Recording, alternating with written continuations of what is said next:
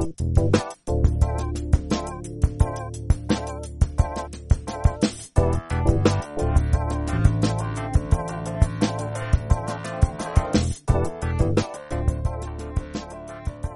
cifreros, pues de nuevo por acá, sintonizándonos y muy contentos de estar aquí con otro podcast.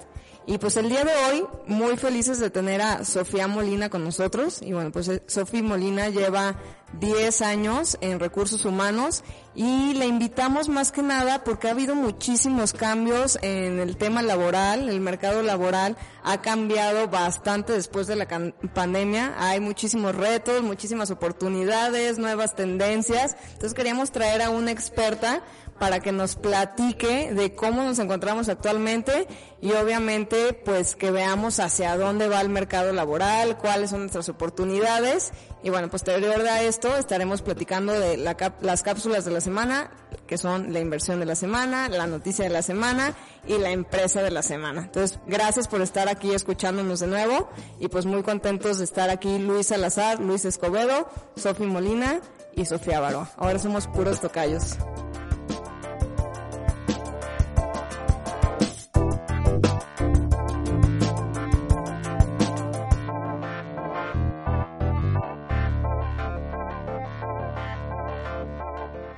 Sofi, pues encantados de estar aquí contigo. Creo que es un tema como que de repente, pues por pena o porque creemos que es algo de día a día, nos cuesta trabajo tocarlo. Muchísimas veces hay muchísimos tabús que ni siquiera sabemos ni cuánto gana el compañero de al lado, ni qué hace. Entonces, queríamos traer a alguien experto que nos contara cuáles han sido estos retos, estos movimientos y que nos platicaras un poquito de cómo está el mercado laboral. Bueno, Sofi, no lo comenté, pero tiene una página, síganla en Instagram, que se llama Talento que Impacta, y además tiene un programa padrísimo para todas estas personas que están buscando un cambio laboral, pues los puede acompañar en este, en esta búsqueda que de repente pues agarramos chambas muy a lo rápido y no pensamos realmente en un mediano largo plazo, ¿no? Entonces pues el día de hoy queríamos traer a Sofi para que nos platicara un poquito y Sofi, pues felices de estar aquí contigo. Igual y si nos platicas un poco, un poco de lo que has hecho, porque llegaste a este, este momento con talento que impacta. Y pues bueno, ya desenvolveremos todos estos mitos laborales más adelante. Claro que sí, pues muchísimas gracias a ustedes por la invitación, Sofi y Luises. Eh, estoy muy contenta y pues claro, me, me, gustaría platicarles un poquito así rápidamente cómo llego el día de hoy. Eh, como ya bien decías, el día de hoy yo le ayudo a las personas a conseguir mejores oportunidades laborales, no importa que estés empleada, empleado, desempleado, eh, o nada más quieres eh, iniciar o hacer un cambio en tu, en tu vida profesional, ¿no? Yo, pues, trabajé en varias industrias, en recursos humanos, siempre me tocó estar en áreas de recursos humanos, es lo que estudié, tuve grandes equipos y la realidad es que pude hacer varios cambios en algunas de las empresas en las que estuve, pero la realidad es que yo siempre había querido como llegar a más personas, mi objetivo es poder ayudar a más personas y yo sentía que en una organización, pues por más grande que fuera, solamente me limitaba como a ese grupo de personas y es por eso que de ahí de manera igual cuando yo seguía trabajando, como le decimos aquí en México, como Godín, decidí empezar con esto de ayudarles a las personas a buscar trabajo. Es algo que ya venía haciendo, la realidad es que desde hace muchos años con familiares, amigos, ex colegas, y me, daba cuenta que las técnicas que yo les daba les, les funcionaban, porque sabes que me tocó estar de los dos lados. Me tocó estar del lado en el que llegué a entrevistar a 50 personas en un día, y me tocó ir a miles de entrevistas, porque a mí cada vez que me hablaban yo decía, órale, sí, va, y tomé muchas entrevistas. Entonces creo que con todo esto y unado a la pandemia, que a mí también me toca salir de, de mi última posición, que estaba como gerente de recursos humanos, pues decido ahora sí que entrarle y decir voy a ayudar a más personas, quiero llegar a más personas, y no solo en México, en otros países, y es por eso que llego a con talento que impacta, empezar a ayudar a las personas a enfocarse mucho más en, encontrar mejores oportunidades laborales o incluso hasta en saber en qué quiere, ¿no? Mucha gente creo que no sabe qué es lo que quiere y pues así, a grandes rasgos, así es como empiezo talento que impacta y pues la verdad es que al día de hoy he podido ayudar a miles de personas y eso me tiene muy eh, orgullosa. está increíble lo que haces. Creo que es un tema, híjole, yo recuerdo cuando empecé a buscar trabajo, cuando entré al mercado laboral, qué terror. Si alguien nos escucha por ahí, ojalá, o, sea, ojalá yo hubiera conocido esto porque, o sea, cuando yo estaba buscando trabajo, siempre era por headhunters. Perdón. Y los headhunters son como muy fríos, ¿no? O sea, no, como, no sé si, o al menos con los que yo estuve en contacto, como que no te llevan de la mano, no te dan tips, es más bien como, oye, te conseguí acá, órale, date la vuelta y a ver qué sale, ¿no? Entonces, es un tema, es un tema frío. Eh, cuando te echan, cuando terminas como la universidad y tienes que buscar trabajo, ahí me gustaría empezar, ¿qué, o sea, ¿qué sería como lo primero que le recomendarías a alguien si está por terminar, está por terminar universidad y igual está trabajando medio tiempo, qué tiene que hacer, dónde busca trabajo la gente, o sea, ahí, empezar por ahí, ¿qué, ¿cuáles son tus recomendaciones? Y también como qué preguntas te debes de hacer, ¿no? O sea, cuando, cuando vas direccionándote a, ok, ya estoy harto de mi trabajo actual o quiero empezar a trabajar, esto que comenta Luis y también agregarle, o sea, ¿qué preguntas te tienes que hacer para saber hacia qué camino te direccionas? Claro, y me encantan sus preguntas porque está súper acertado. O sea, realmente es muy crudo el salir a la realidad después de universidad en donde no te enseñan realmente, o sea, te enseñan a puras cosas teóricas, ¿no? Pero esto no te enseñan el cómo hacer un proceso de entrevistas, etcétera. Y pues lo que tenemos de conocimiento quizás lo de nuestros papás o las personas más grandes y el día de hoy ya no funciona mm. eso que funcionaba antes, ¿no?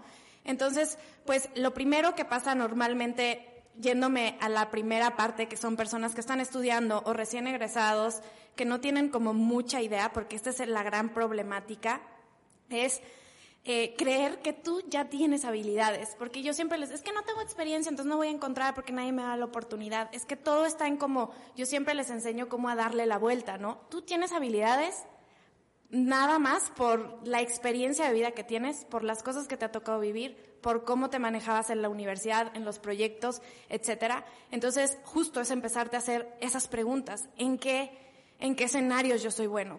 Y cuando es así súper básico, les digo, ¿cómo, ¿quién era la persona del equipo? Eras el que proponía, eres el que le daban una serie de indicaciones y lo hacía a la perfección, eras el que revisaba la ortografía, eres el que hacía todo al final y lo juntaba, te esperabas a que te dijeran o tú eras el que proponía, porque ninguno es mejor que otro y también hay trabajos para cada una de esas cosas. Entonces, tienes que empezarte a cuestionar eso y cuando no tenemos mucha idea, pues viene también como un proceso de descarte. Cuando las personas no tienen así una idea, ¿qué no? ¿No? ¿Qué, no te gustaría? Pues una empresa de tal estilo no me gustaría, y no solo es en lo que yo esté haciendo. ¿Qué no me gustaría? Pues no me gustaría trabajar los sábados y domingos. Ok, me gustaría estar en una empresa grande porque quiero, porque hablo otro idioma y me gustaría aplicarlo. Entonces, al final, mucho de lo que yo les ayudo es hacer es muchísimo autoconocimiento. O sea, la búsqueda de empleo es autoconocimiento para saber qué cosas se te facilitan y qué cosas no tanto.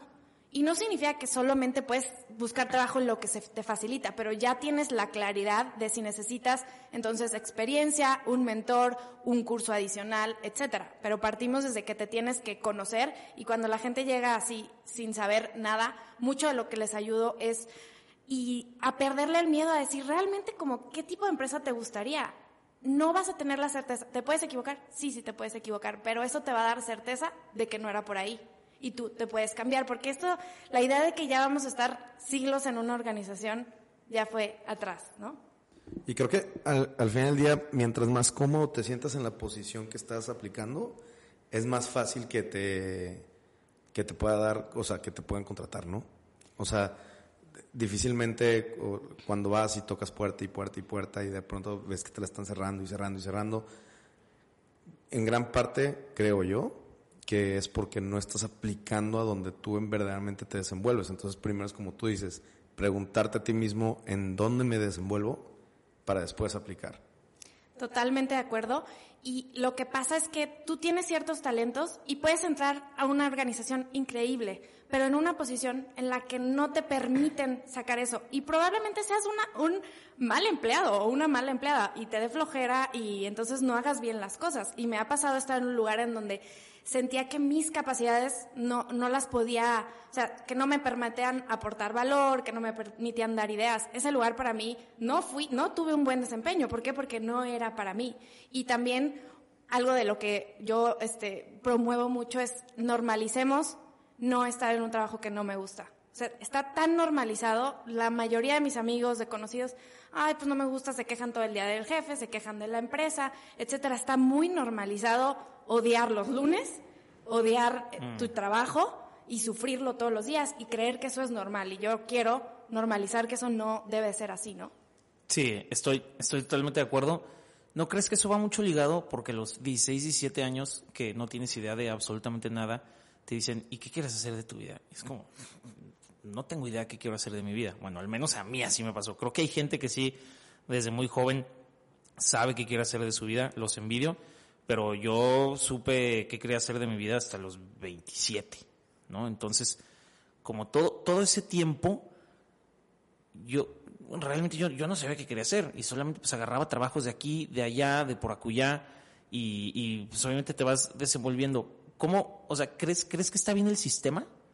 de que te metan desde chiquito, desde muy joven, a decidir, tú quieres decidir ser arquitecto o financiero o ingeniero o abogado y, no crees que por eso luego la gente termina en trabajos que dicen, pues, no, no me encanta.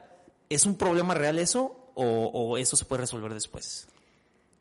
Claro, creo que a los 18 años, este, edad promedio de la que la gente ingresa a la universidad, no tienen ni la menor idea de qué es lo que están buscando y la mayoría de las personas después no se dedican a eso.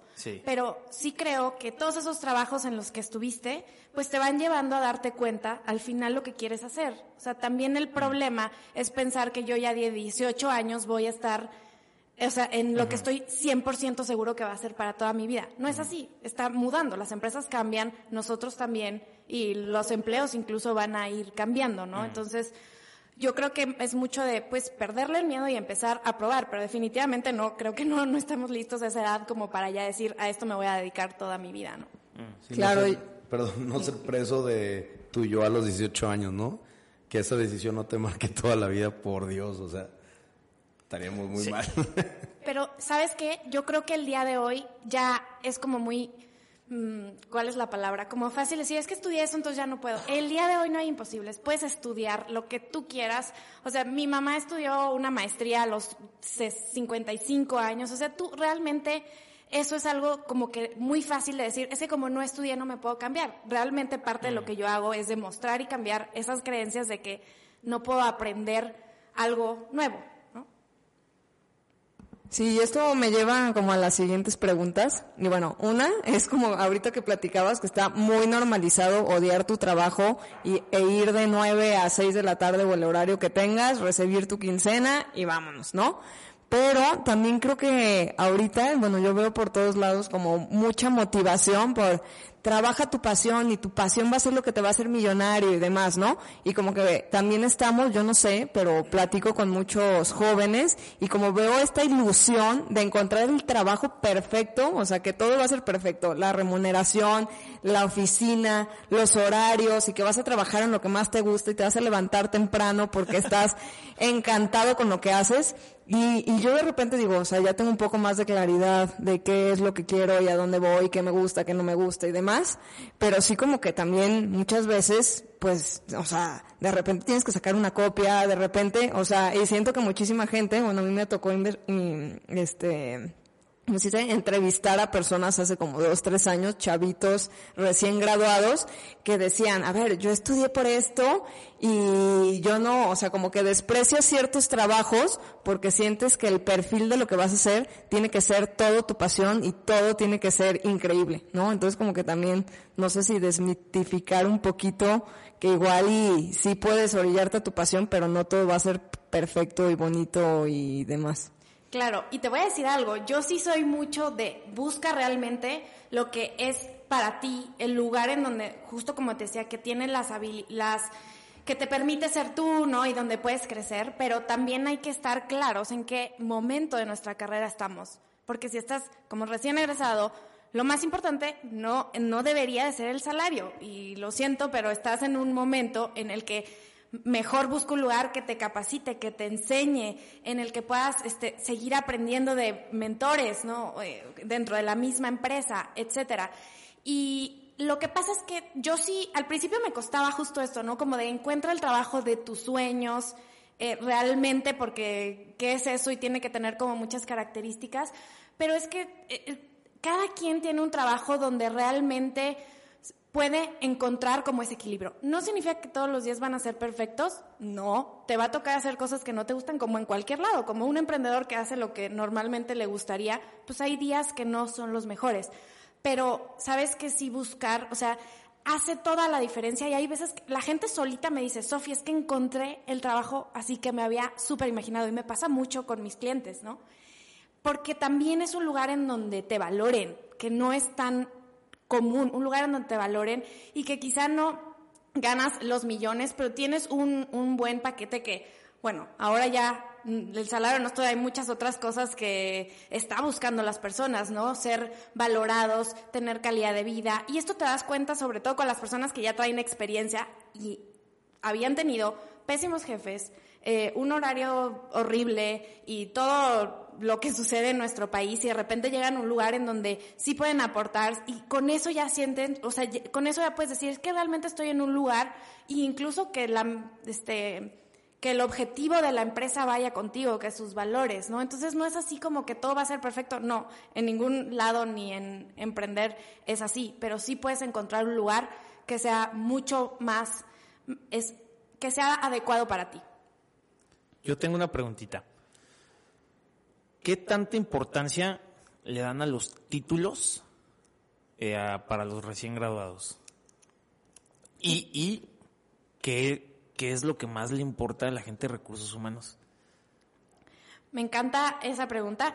La realidad es que, pues, sí hay empresas que mm, te piden como tal tener el título, Claro, claro, la claro, licenciatura, pero yo siempre digo, es que hay de todo. Habrá empresas en las que yo conozco a varias personas que me dicen, a mí me me- no me importa que hayan estudiado, o sea, yo mm, quiero una persona que venga, que aporte, que sea movido y que busque respuestas. Entonces, hay de todo. Hay empresas que te van a pedir el título, sí, definitivamente. Hay empresas que no también, sí.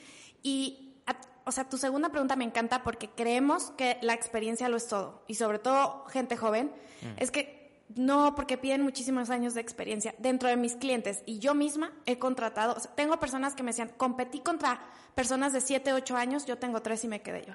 ¿Por qué? ¿Y por qué? Porque el potencial y las ganas matan muchísimo, ¿no? Eh, y las habilidades, a final de cuentas.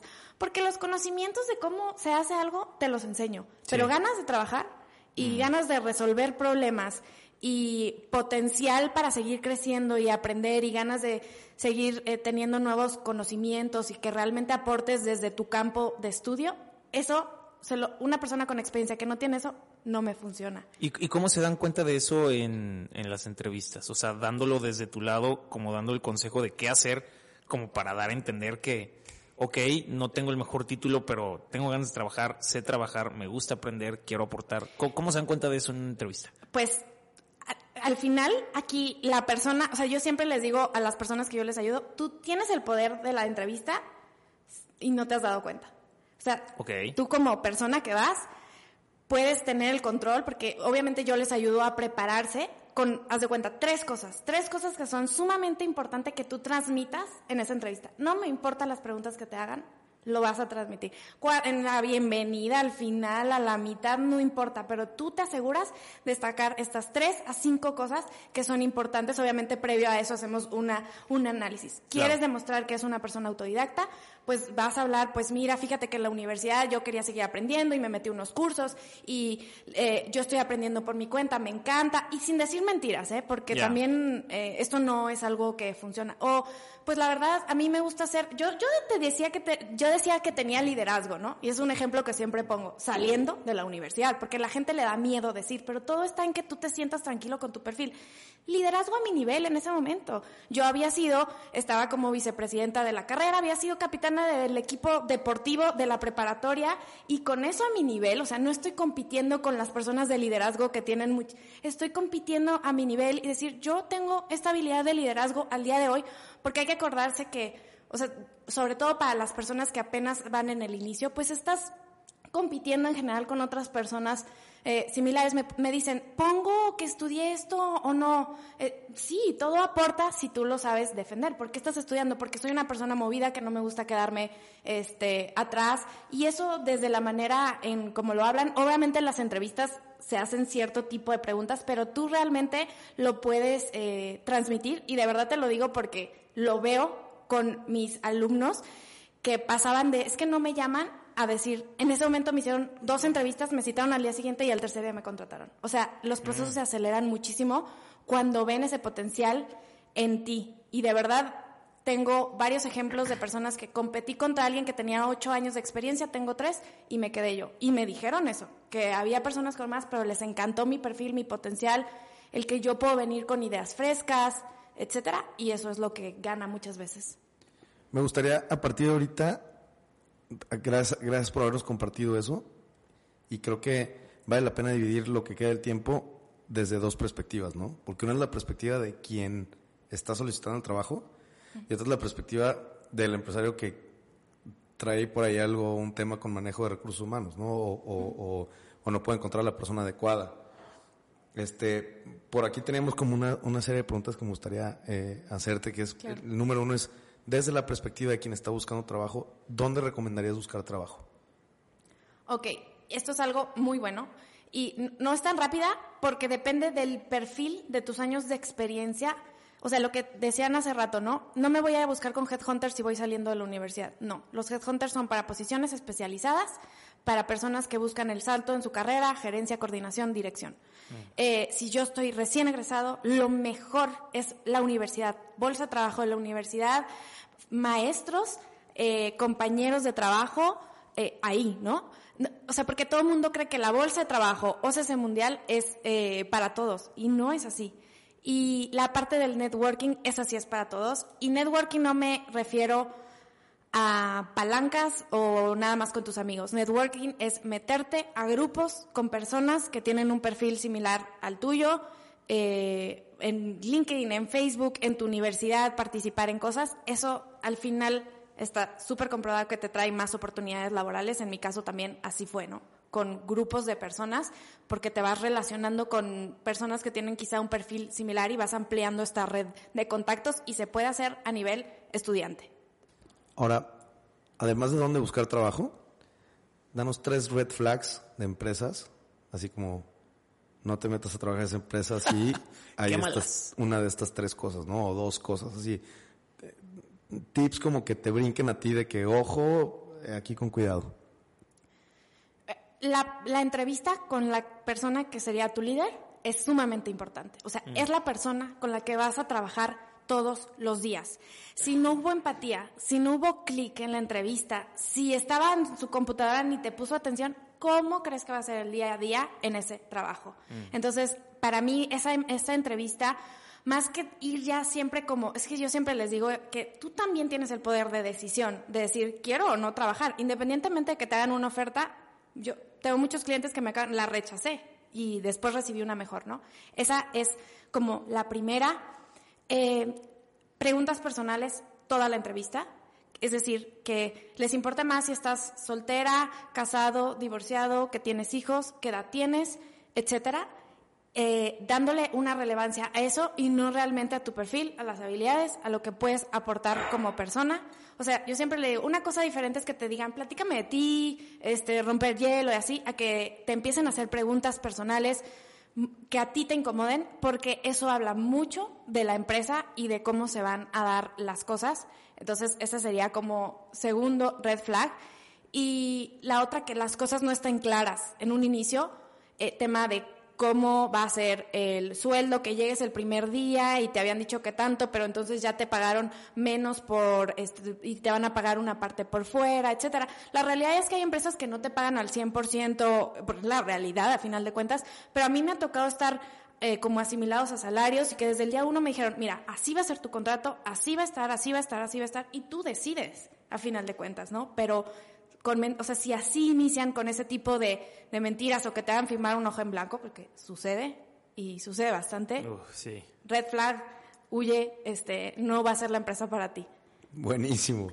Sí, este, porque una cosa es que, que te, que te anticipen que se va a pagar de cierta manera y otra cosa es que te vendan gato por liebre, ¿no? Ahí es donde ya dices, a ver, me están diciendo esto, el otro no, pero en, de otra manera te, dejan a ti la capacidad de decisión, la toma de decisión y eso es, es transparencia al final de cuentas, ¿no? Totalmente.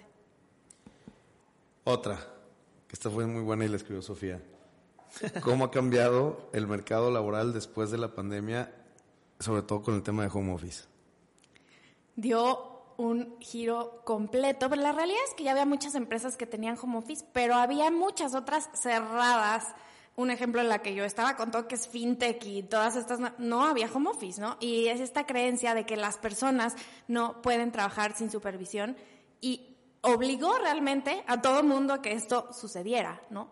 Y también, entonces, realmente eso vino a revolucionar todo y pues hasta cómo manejar eh, la parte de liderazgo. No puedes estar atrás de la gente, no estás viendo qué están realizando, ¿no? Entonces hay más importancia en este tema de confianza, de comunicación, de realmente trabajar por resultados, porque esto ya se venía haciendo desde hace mucho, pero ahora eh, pues es por resultados, ¿no? Y quizá hay personas que hacen la chamba en menos tiempo y hacen otras cosas en el momento que están en su casa, pero están dando los resultados, ¿no? Entonces, mm. eso viene a cambiar y las empresas eh, eh, están teniendo, o sea, yo estoy en grupo de en grupos de personas de recursos humanos a nivel Latinoamérica y está yendo mucha rotación porque la gente quiere otras cosas, o sea, ya quiere eso, el trabajo flexible y el home office. Sí, bueno, a mí me ha impresionado muchísimo, eh, bueno, un tema especial en Estados Unidos que, bueno, McDonald's y más bien cadenas de servicio subiendo sueldos y subiendo sueldos y subiendo sueldos y el mercado laboral pues está destruido en Estados Unidos mucho porque como que siento que este tiempo en el que pensamos y como lo queramos ver el tema de, de la pandemia que le pusimos una pausa a nuestras actividades, creo que las personas sí se han tomado un poco más en serio todo esto que platicamos, ¿no? Entonces que no solo es el incentivo económico, sino hay muchas otras cosas en las que estás buscando a la hora que tienes alguna nueva posición o tu posición actual. No sé si nos puedas platicar un poquito de cuáles son estas cosas que están buscando las personas, que ahora yo ya veo muchísimo como que en oficinas están renovando y es que hay un refri con snacks, ¿no? Y que el viernes haya cervecita para pues todas las personas y que haya una mesa de billar, ¿no? O sea, como que yo ya he visto esta transformación bastante importante. Que sea flexible. sí, sí, sí. y algo que se me hace también muy interesante, que no sé cómo estamos como mexicanos parados, que creo que estamos muy bien, es que finalmente a la hora de tener home office, pues abrieron las puertas nacionales, ¿no? O sea, yo cada vez veo más conocidos y más también clientes que me dicen, no, dices que ya me van a pagar en dólares, cambié de trabajo, ahora ya soy, o sea, ya estoy en una empresa americana o inglesa, entonces como que ha cambiado muchísimo las barreras que antes teníamos, porque ahora puedes trabajar desde Puerto Escondido, con chanclas, pero trabajando para una financiera, ¿no? Entonces a mí esto como que se me hace algo increíble de, de poder saber que tus fronteras laborales se expandieron a raíz de la pandemia y que ahora sí no importa si estás en Brasil, en Estados Unidos, puedes seguir prestando tus servicios y cada vez compites con más personas. Totalmente, se expandieron a todo el mundo. Puedes trabajar en cualquier lugar del mundo y hay muchas empresas buscando en todo el mundo, literal, ¿no? Entonces estás compitiendo contra otras personas. Regresando a tu primera pregunta del tema de las eh, las cosas adicionales, la realidad es que incluso yo creo que este tema de los snacks, etcétera, porque a mí me tocó vivirlo antes de la pandemia, estaba en una fintech y obviamente ahí está como que la parte de snacks y todo esto, pero eh, creo que y ni siquiera, sí, totalmente el salario no es lo más importante, o sea, quieres estar bien remunerado porque eso afecta en tu calidad de vida, pero conozco muchas personas que han salido de un trabajo súper alto, pero trabajando de lunes a domingo, que no les hablan, que les hablan a medianoche con muchísimo estrés, se fueron al hospital por una úlcera, etcétera. Este, real, es que es, muy común. Y con un estrés a nivel súper alto, entonces puede que, o sea, sí, todo esto de dar eh, eh, snacks y hacer las oficinas mucho más bonitas, pero al final tienes un jefe déspota o un lugar en donde no respetan tus horarios, etcétera, y el snack no me importa. entonces, para mí es valorar a las personas, a su tiempo, a que hacen otras cosas. O sea, ya con la, justo lo que decías, con, con, eh, con la pandemia, la, muchas personas tienen otro negocio. O sea, yo dentro de mi equipo, una persona está emprendiendo y yo feliz que pueda hacer eso al mismo tiempo que trabajando conmigo. Entonces, es buscar ver que las personas tienen ciertas necesidades y encontrar esquemas en donde el trabajo flexible o para si eres mamá, etcétera, eso es lo que realmente hace que la gente esté en un lugar en donde te valoren, en donde te traten bien, porque la realidad es que en muchos lados no es así, y también en donde puedas aprender y creo que mucho le apuesten a tu a la capacitación, a seguirte enseñando, ¿no? Porque la realidad es que esto está migrando y del otro lado, las personas también tienen que estar abiertas al cambio. Si tú eres de esas personas que quiere este, hacer lo mismo toda la vida, pues tienes que cambiar un poco eso, porque entonces te vas a quedar igual, igual que las empresas que no cambian. Que se vaya gobierno, ya. y, y, yo creo que ya te adelantaste a la pregunta que te iba a hacer, pero ahora poniéndote del otro lado como empleador o como emprendedor. Ahora vamos a la parte de la em, empresa buscando Exacto. a un, ¿Cómo, cómo buscas retener tu empleado? O sea, porque yo sé de muchísimas personas que también les cuesta trabajo encontrar talento y de repente yo digo, o sea, como que a mí de repente me, me hace, se me hace extraño ver tanta gente buscando trabajo, pero a la misma, a la mismo, al mismo tiempo, perdón, muchísima gente buscando personas que trabajen con ellos, ¿no? O sea, como que de repente se queda desvinculada esta parte entre el empleador y el empleado y cómo, cómo le hace el empleador para retener a su personal. O sea, ¿qué, qué extritas puedes vender para atraer talento a tu empresa? Totalmente, Sofi, y o sea, como te decía, estoy en estos grupos de recursos humanos a nivel Latinoamérica y es como se nos está yendo la gente, ¿no? Entonces, estamos todavía en un proceso de adaptación, porque tristemente en América Latina nos adaptamos lento.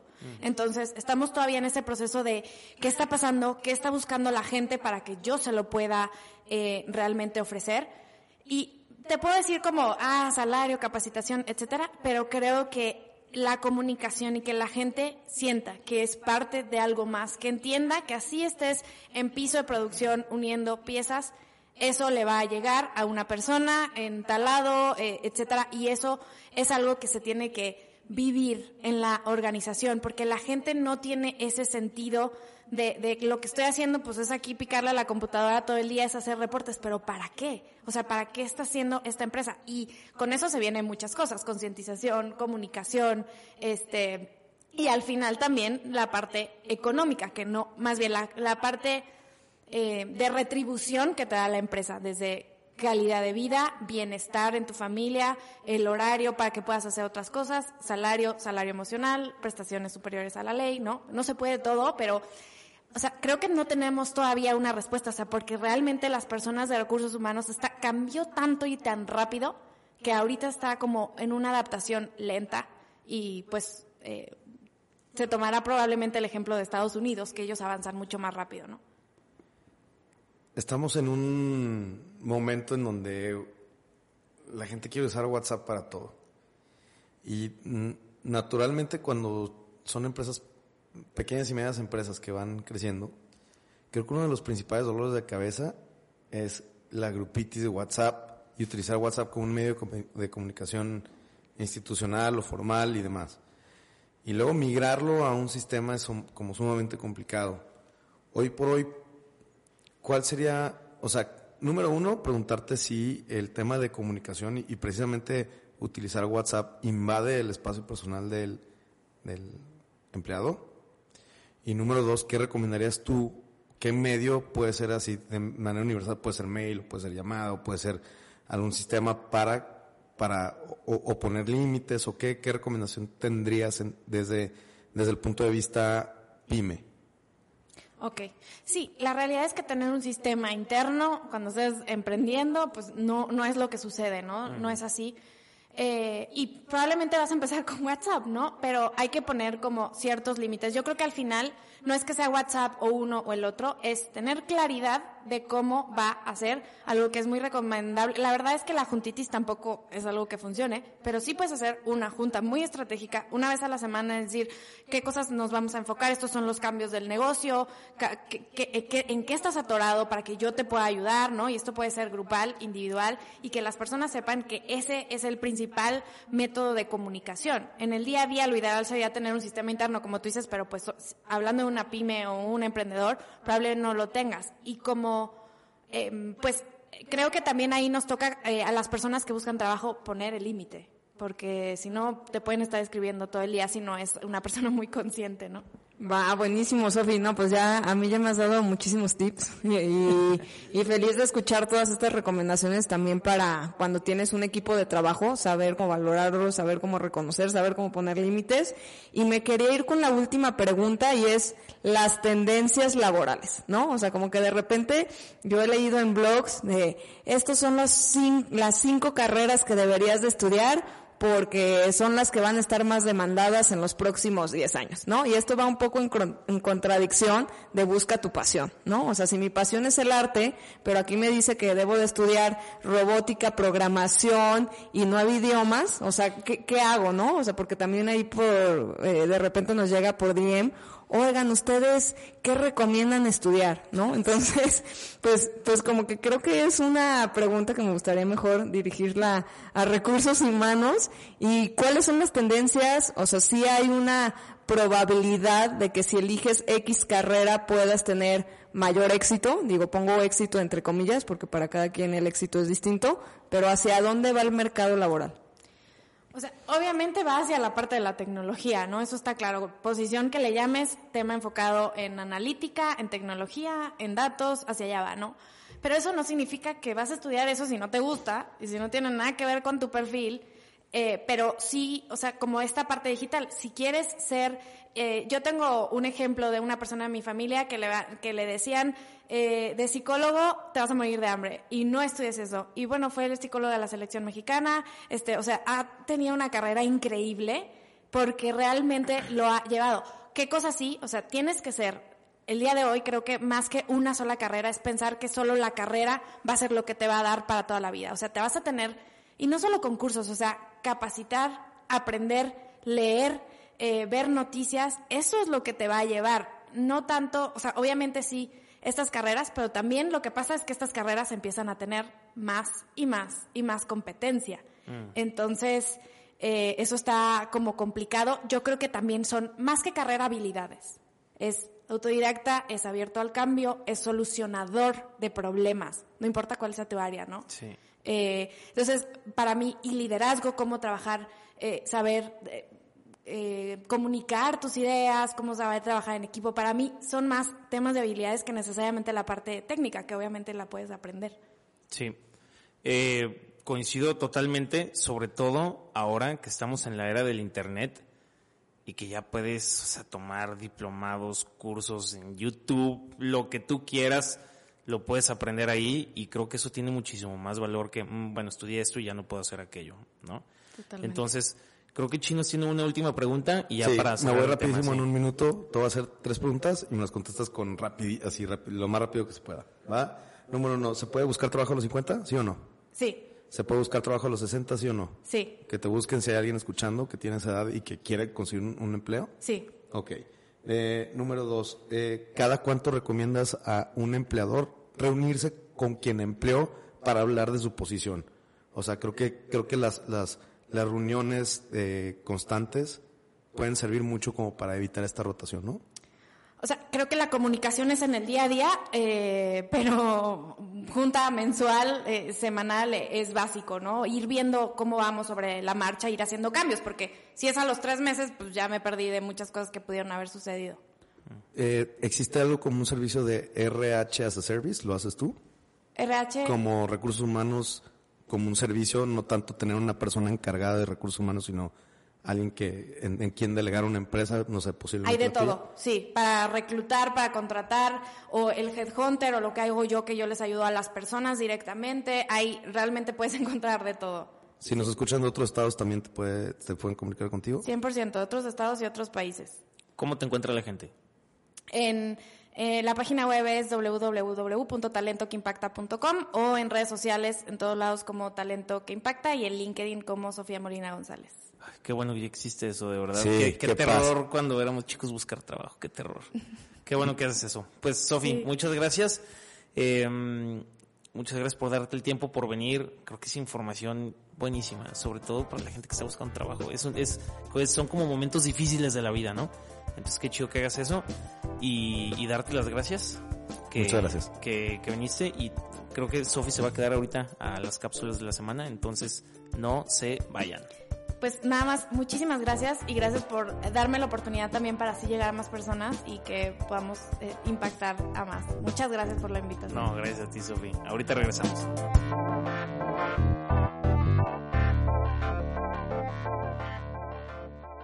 Y estamos de regreso con las cápsulas de la semana. Eh, no sé si queremos comenzar con alguna de las damas.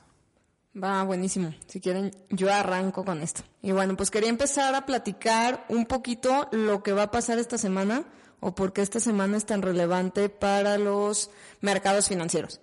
Y primero, bueno, una es porque otra vez se va a tener la cuarta ronda de negociaciones del conflicto de Rusia y Ucrania. Entonces, bueno, pues hoy hubo muchísimo optimismo en esto. Las bolsas americanas e internacionales no subieron, pero lo que estuvo bajando bastante y ajustándose para abajo fue el petróleo y todos estos energéticos que eran los que tenían mayor incertidumbre y tensiones ante el conflicto geopolítico que hay. Entonces, bueno, pues esto, pues a mí me marca cierto optimismo con que ya puede haber una resolución que creo que Sí. a todos nos surge Ya, por favor. y quería desmentir un poco el tema de China, ¿no? O sea, como que todo el mundo está tratando de escuchar qué va a hacer China, si va a apoyar a Rusia, si no va a apoyar a Rusia, si le va a mandar armamento, qué va a hacer China, porque pues esto va a definir muchísimo pues de qué lado estás, ¿no? Si estás del lado de Occidente o estás del lado de Oriente, este, un poco más de, de, de Indio-Rusia, ¿no? Entonces, bueno, pues hubieron muchísimos twitters, noticias y demás. Eh, digo, estos son los medios que yo he encontrado y la realidad es que habían dicho, ¿sabes qué? China ya le va a mandar armamento a Rusia para pues atacar ciertas bases de Ucrania. Sí, también lo leí. Y, y la realidad es que no, ¿no? Ah, ¿no? O sea, si, si ya lees los dos medios, eh, China salió a desmitificar todo esto y a decir, a ver, a ver, nosotros no hemos dicho nada, no nos pongan palabras en la boca. Entonces yo creo que es importante pues quitar toda esta basura que hay, porque de repente, pues dependiendo del medio que consumamos, pues es lo que creemos que está pasando, ¿no? Entonces, bueno, por, Sí. Nomás para dejar claro, China no ha puesto una postura, más que dice, yo creo que Rusia con su armamento y con su potencia que tiene, puede solito con el tema de Ucrania, entonces nosotros nos vamos a mantener al límite, ¿no? Pero noticia que sí pasó en China es, igual ya se nos olvidó el COVID, hace mucho que no hablamos del COVID, entonces voy a poner el COVID otra vez aquí en la mesa, pues sí- sigue existiendo el COVID, el bicho sigue, eh, pues ahí buscando a quién infectar todavía, y bueno, pues el día de hoy otra vez hicieron clausura en una de las ciudades eh, más grandes industriales de China. Y bueno, pues eh, esto impactó a varias empresas, principalmente a Apple, porque ahí tiene una de sus fábricas más grandes de chip. Y bueno, pues esto ayudó a que la empresa pues bajara el precio de sus acciones porque pues todavía se ve que la cadena de suministro no tiene arreglo y pues que la producción va a ser menor y la demanda sigue siendo muy alta, ¿no? Entonces Sí. probablemente no se cumplan las expectativas de venta. Sí, que agarrando ahí un poquito el hilo, por eso ya las nuevas computadoras, las que sacaron las Mac Studio, ya van a ser de producción con chip in-house. O sea, ya no, no sé exactamente dónde lo vayan a producir, pero ya no quieren depender de, de la cadena de supply chain, porque claramente durante el 2021 tuvieron una pérdida de ventas. O sea, no concretaron mucha venta porque no tenían suficientes chips para suplir todo el mercado. Entonces, eh, creo que, pues, ahora con, con esto del COVID y que les van a cerrar una que otra fábrica, creo que con más razón se van a ir, se van a ir por esas estrategias. Pero yo quería, perdón, yo quería comentar un poquito, eh, yo no quiero volver al COVID, me choca ese tema. Eh, en cambio, el, el tema de, de la guerra sí creo que es, es, es importante. Y yo quería tocar el tema de la subida del precio de la gasolina. Dos cosas, quiero aplaudir y criticar. Eh, una, quiero aplaudir, así como también criticamos a AMLO y a su equipo, también hay que aplaudir. Yo sí pienso que fue una muy buena estrategia el que dijeran que las, eh, o sea, como el dinero extra que tuvieran de la venta de petróleo mexicano, porque subió el precio, que lo iban a utilizar para subsidiar el precio de, de las gasolinas en, aquí en México, lo cual a mí se me hizo una muy buena estrategia porque imagínate si hubiera subido 60% como subió en Estados Unidos y ahorita tuvieras que cargar gasolina y te saliera, qué sé yo, eh, como 33, 33 pesos el litro. Ahí sí hubiera sido una catástrofe, ¿no? Entonces, eso se aplaude. Pero también quiero criticar que en redes sociales todo el equipo de Morena eh, desinformó diciendo que, pues ya sabes, ¿no? El discurso patriótico, eh, el, petróleo es de los mexicanos y AMLO salvando la y todo esto, poniendo en comparación que en Estados Unidos el precio por litro estaba en 4.5 dólares. Decían, fíjense, en Estados Unidos está en 90 pesos el litro. No, mentira. Está en 4.5 dólares el galón, que son eh, 3.7 litros, ¿no? Una cosa así. Entonces, si hacen la conversión, está prácticamente igual el precio de la gasolina. supongo que allá hay unos estados que está más caro, unos más barato, unos más barato, pero yo sí eh, quería criticar mucho eso, que se aprovecharon de la buena estrategia que están haciendo, ¿sabes? Lo cual es decepcionante porque dices, ah, mira, lo van a hacer bien y luego, obviamente lo tenían que hacer mal, ¿sabes? Eh, entonces, pues dejarlo claro no está en 90 pesos el litro de gasolina en Estados Unidos, está como en 23, 24 pesos, igual que en México, pero si en Estados Unidos hace un año estaba en 2.76 pesos eh, dólares el galón, y, perdón, y a precios de ahorita es como un aumento del 63%, cosa que no pasó en México. En México ha subido el precio de la gasolina aproxima un 10-15% en un año. Entonces, esa es la diferencia, ¿no? Sí, nomás como entender, o sea, esto por qué ayuda y más que nada lo que está pasando es el impuesto del IEPS lo está subsidiando el gobierno, como quien dice, y bueno, pues esto va a ayudar a la contención de la inflación y a la contención de que nuestro bolsillo no sienta tanto el gasto, ¿no? Que de por sí a todos nos da mucho codo poner gasolina, pues que sea un poquito más leve. Sí, y aparte creo que, aparte del IEPS, ya que superara el 100% del IEPS, creo que iba a haber un subsidio extra, ¿no?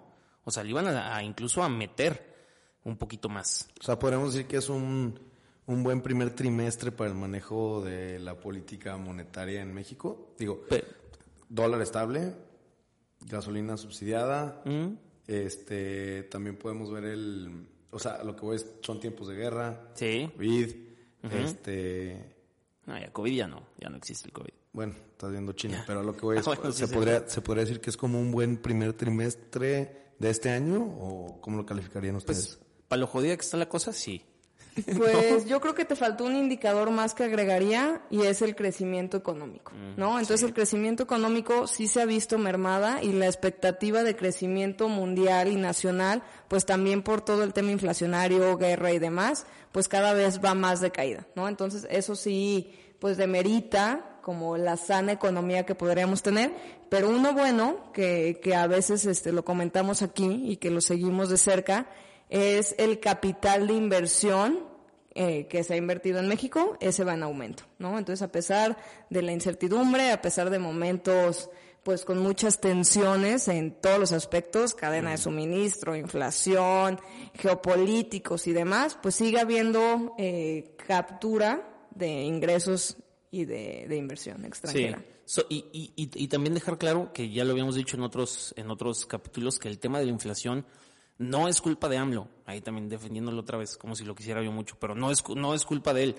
Es un tema eh, del incremento del precio en la comida que se ha dado por tema de COVID y ahorita por el tema de la guerra. Hagan un ejercicio a todos los que nos escuchan.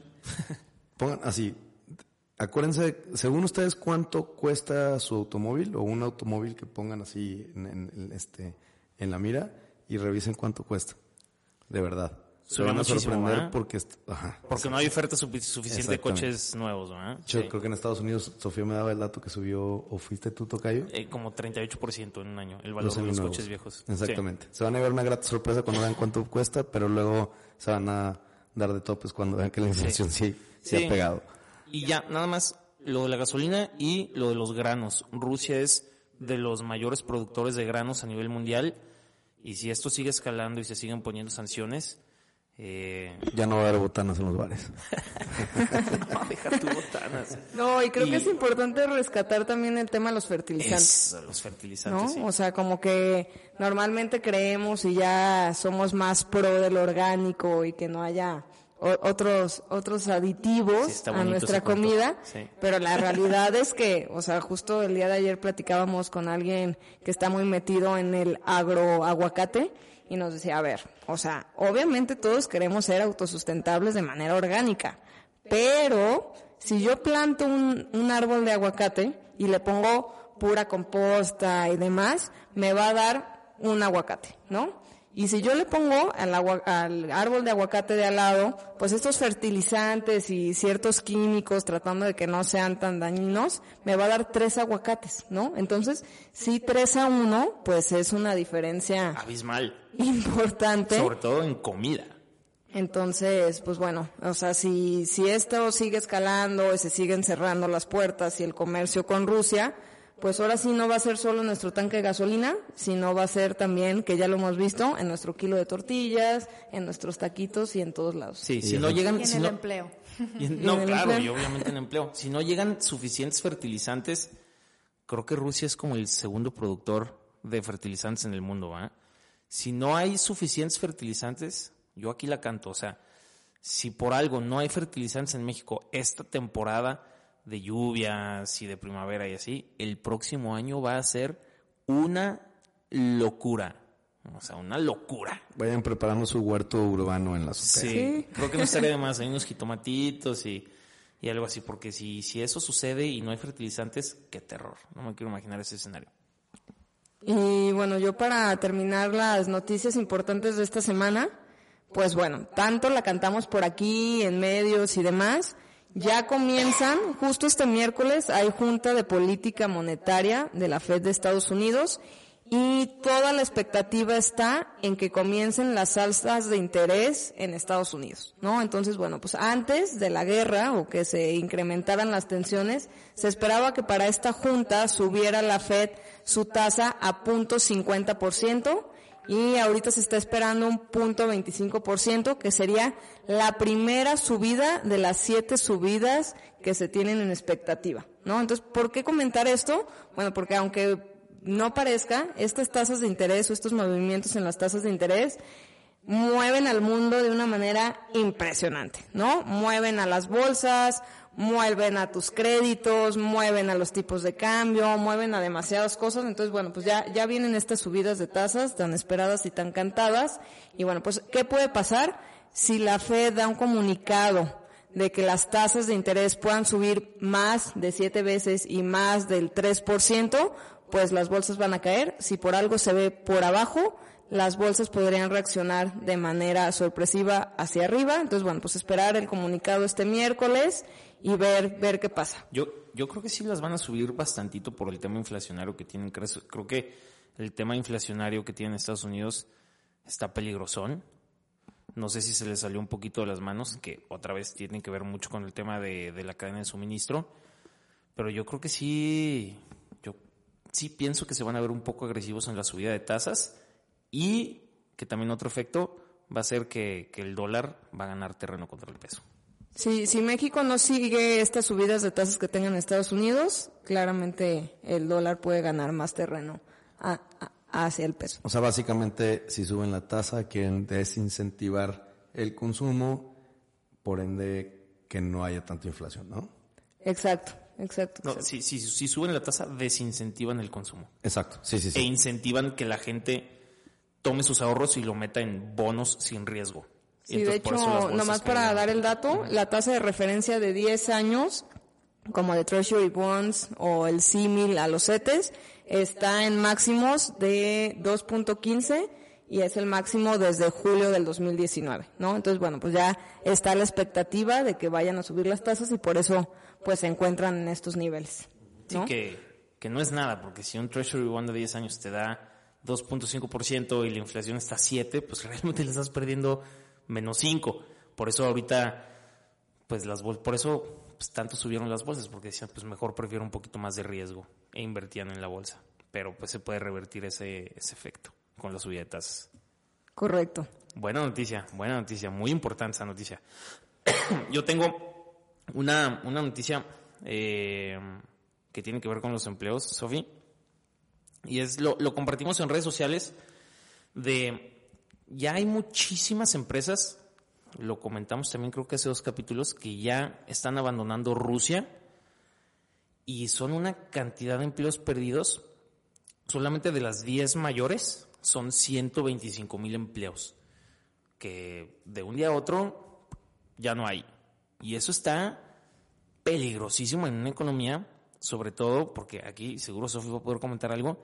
Imagínate, McDonald's eh, fueron 62 mil empleos porque dijeron, ya, cerramos. ¿Y qué le haces a esas 62 mil personas? Sobre todo porque pues igual eran estudiantes que, trabajaban ahí de medio tiempo o, personas que no encontraban nada más y pues fue el, único empleo que, pudieron encontrar y, pum, y de repente ya no hay empleos en Rusia y eso puede tener repercusiones económicas durísimas.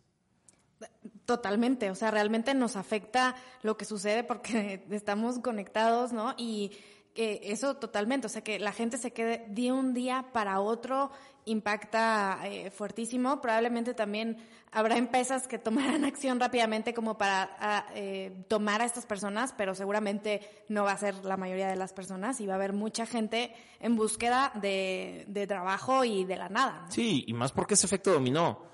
Esas personas que se quedaron sin trabajo van a consumir menos y van a hacer que ese menor consumo haga que otras empresas también empiecen a tronar.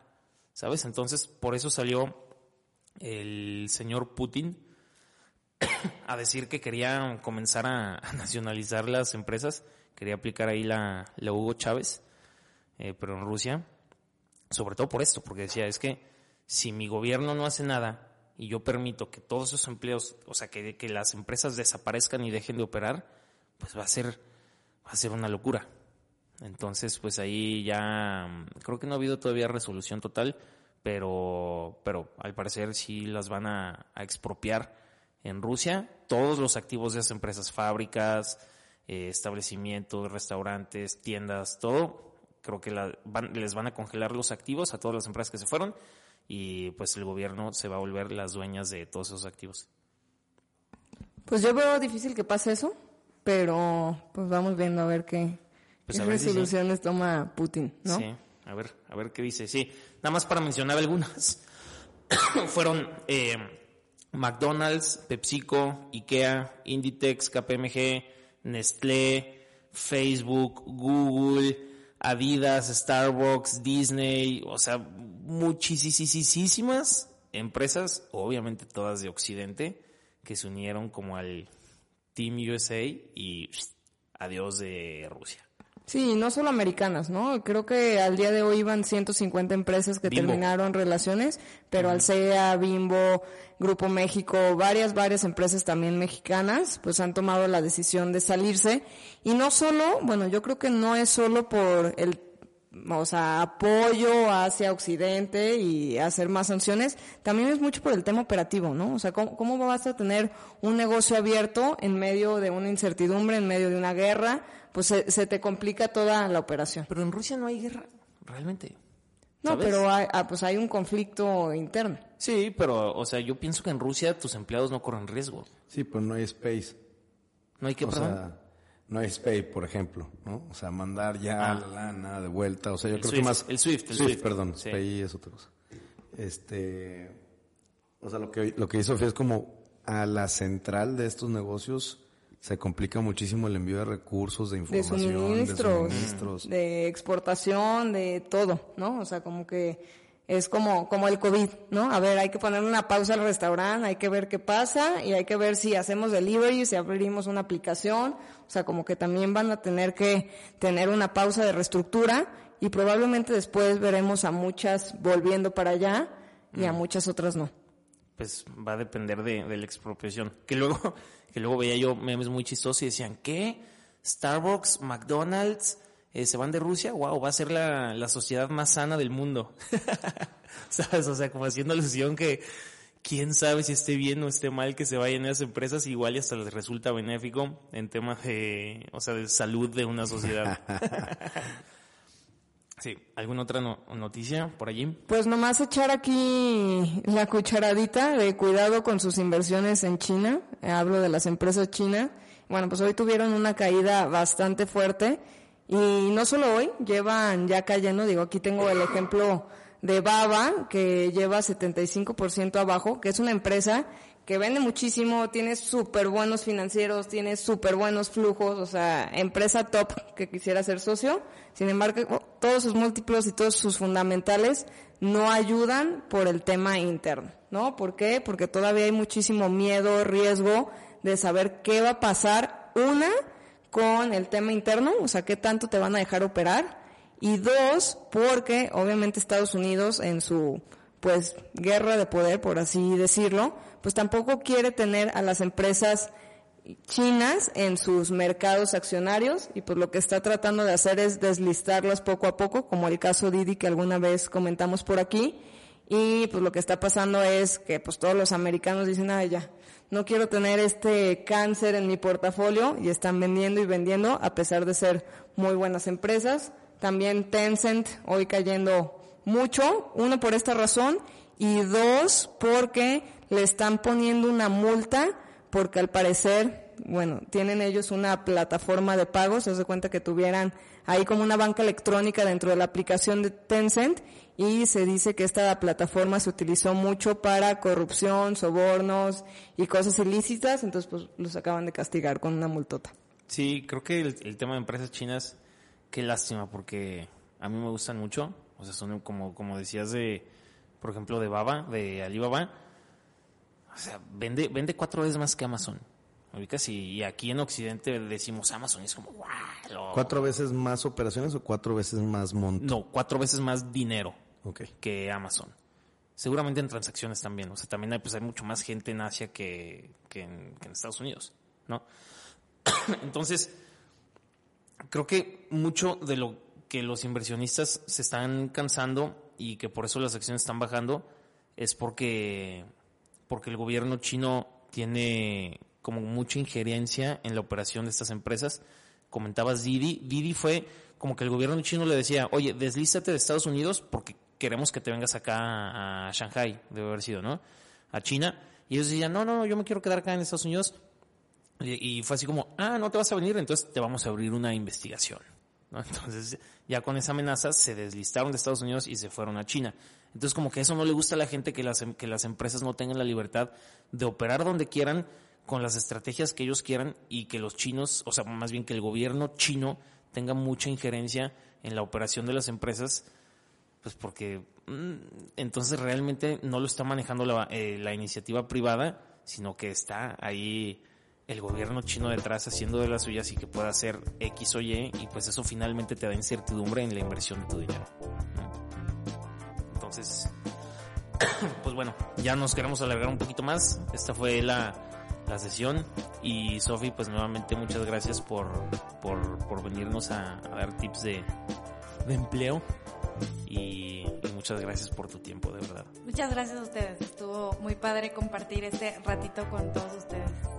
Gracias, pues aquí te podemos volver a invitar. Yo feliz. Está la invitación. Nos vemos la próxima semana. Gracias.